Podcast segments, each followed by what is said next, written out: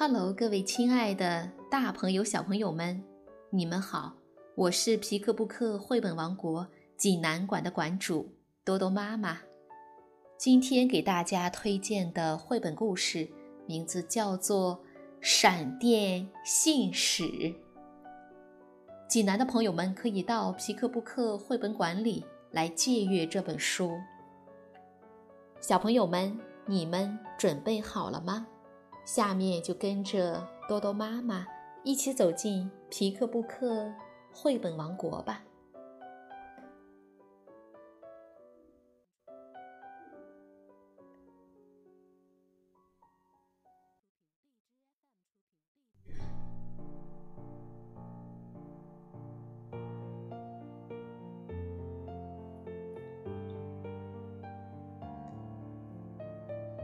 闪电信使，美国唐·弗里曼著，绘，孙慧阳翻译，新蕾出版社出版。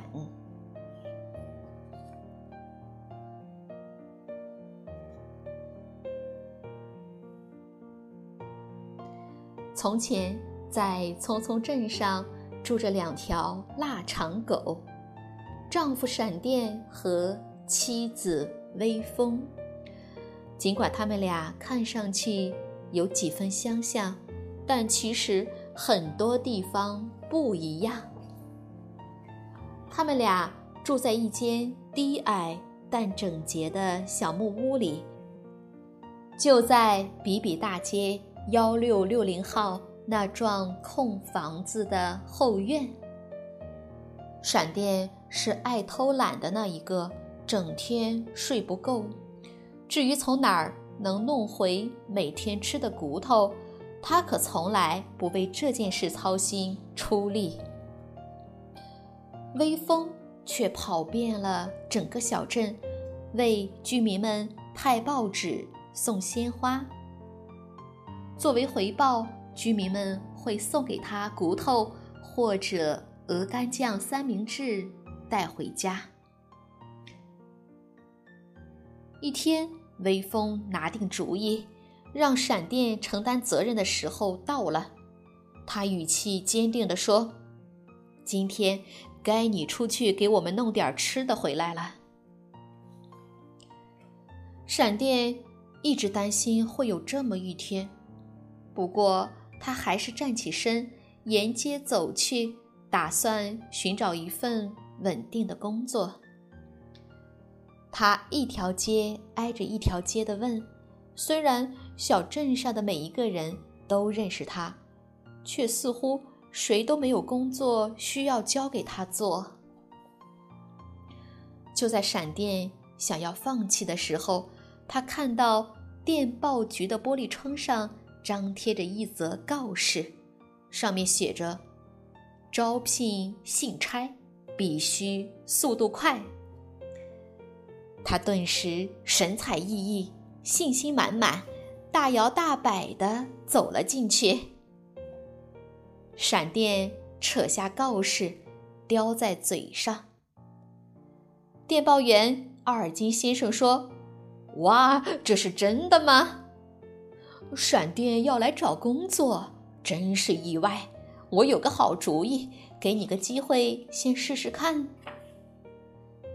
阿尔金先生给闪电戴上信差帽子，接着对他说：“瞧，你被录用了。这有一封刚收到的重要电报，是给镇长的。现在赶快出发吧，看你的了。”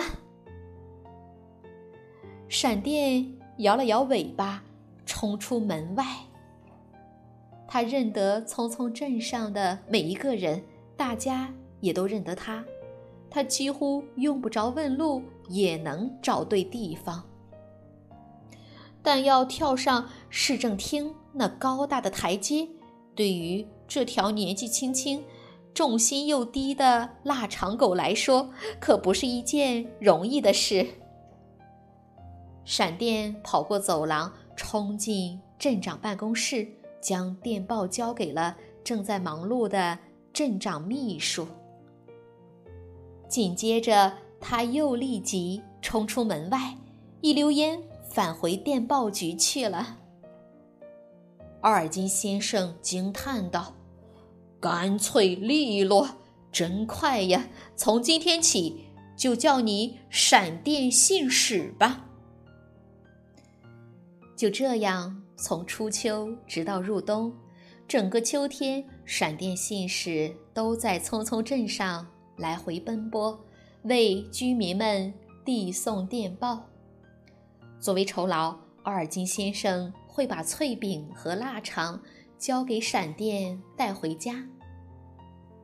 每天早晨天一亮，闪电就匆匆出门，这让微风觉得既吃惊。又意外。有时候闪电到的比奥尔金先生还早。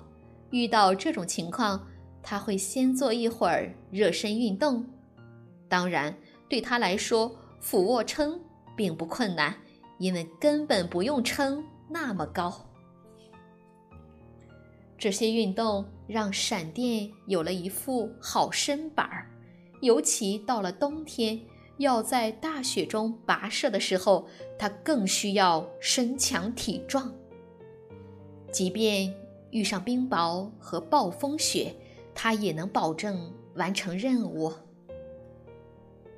日子一天天过去，闪电递送着电报。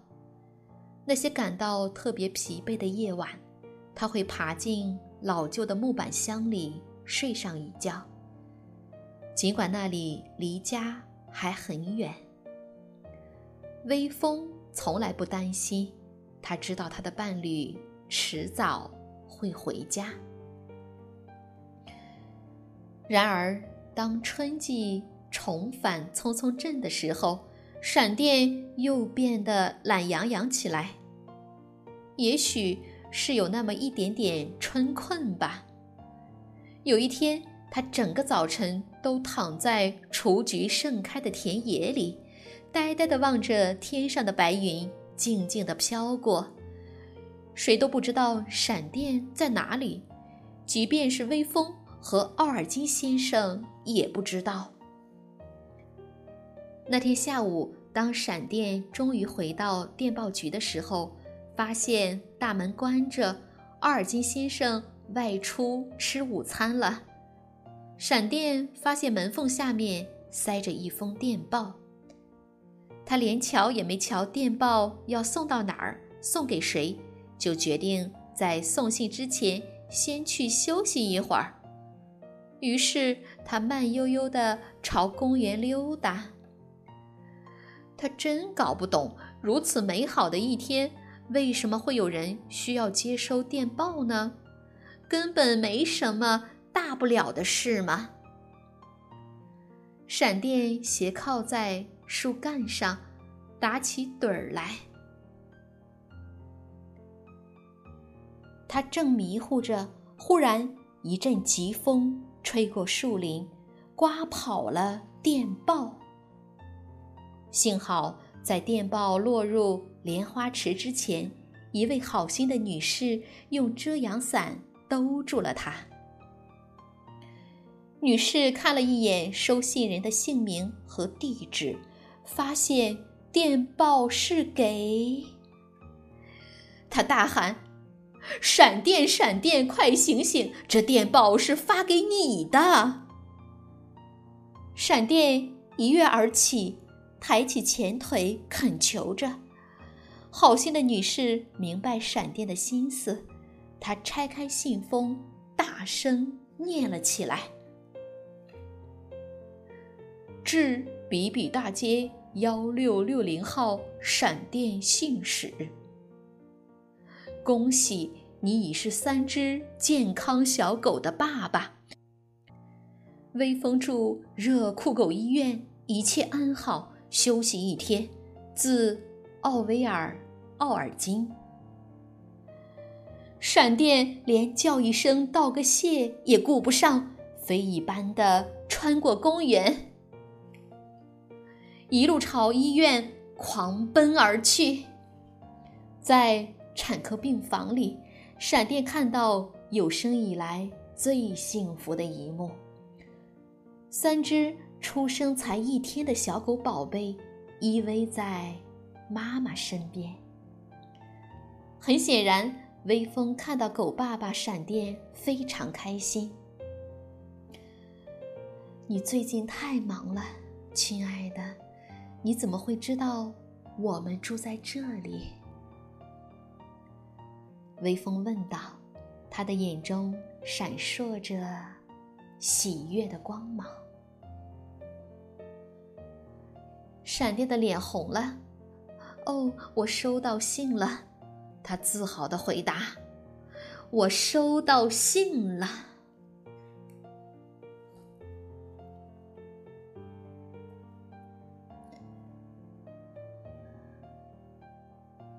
小朋友们，这个故事好听吗？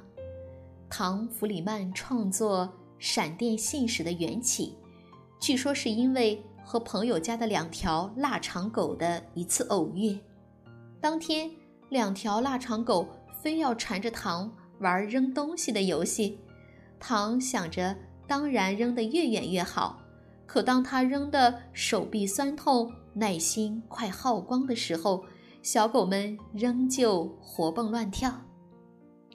那一次腊肠狗的速度和活力给糖留下了深刻的印象。数年之后，唐构思了一只时而懒洋洋躺在地上，时而飞奔在路上的腊肠狗闪电，并赋予它拟人的个性和家庭角色，让读者跟随它矫健的身影，体验一个男孩成长为男人，又变成爸爸的激动人心的过程。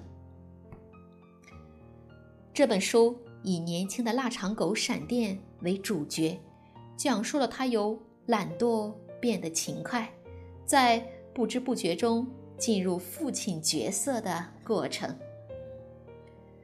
没有费解的寓意，没有刻意的教导，一个看似平淡的欢乐故事，却可以引起每一位读者不同的思考。有人会从中读出责任。和担当，有人会从中读出爱和支持，还有人会读出了了解和懂得。但我觉得还有尊重和允许。每一个自由的生命都有被尊重的需要，被他人尊重，更需要被自己尊重。而允许是尊重的一个更为直接的表现。好了，今天的故事就到这儿了，也欢迎更多的妈妈加入到我们皮克布克的大家庭中，一起来传播绘本，传播爱。我们明天再见。